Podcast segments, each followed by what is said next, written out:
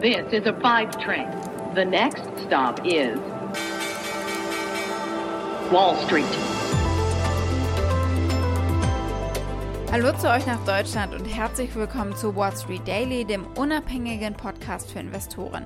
Ich bin Sophie Schimanski und los geht's mit dem US-Handelsmorgen. Der SP 500 macht am Donnerstag vorbörsliche Verluste wieder wett. Äh, und äh, diese Verluste waren vorbörslich auch äh, bei allen Werten eigentlich recht ausgeprägt. Die Barometer sind aber inzwischen unverändert quasi.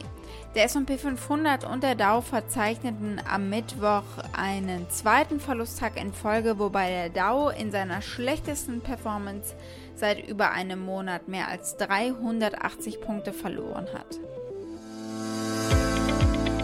Also an der US-Börse hat es ja tatsächlich sofort zu einem Minus beim Dow Jones geführt. Weil die US-Notenbank FED ihre Protokolle veröffentlicht hat. Wurde ja schon im Vorfeld darüber diskutiert, ob man die Anleihenkäufe drosselt. Das scheint schon eigentlich in Stein gemeißelt zu sein.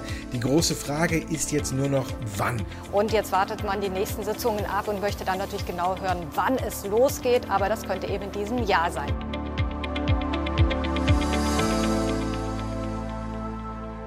Unsere Themen heute. Wir gucken auf die arbeitslosen Erstansprüche und äh, was das mit den US-Verbrauchern macht, äh, offenbar.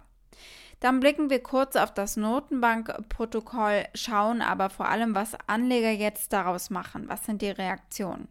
Wir schauen auf äh, Tesla. Schwierigkeiten gibt es da und heute ja eine große Veranstaltung später noch im Laufe des Abends. Wir gucken auf Robinhood, äh, die Trading-App äh, und das Unternehmen dahinter hat seinen ersten Quartalsbericht seit Börsengang veröffentlicht. Die Aktie des Tages ist die von Samsung Electronics, die habt ihr euch gewünscht.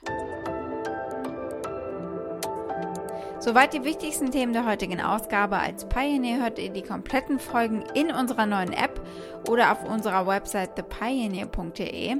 Wenn ihr noch kein Pioneer seid, könnt ihr euch da direkt anmelden und damit unterstützt ihr unabhängigen Journalismus und ihr haltet unsere Angebote werbefrei.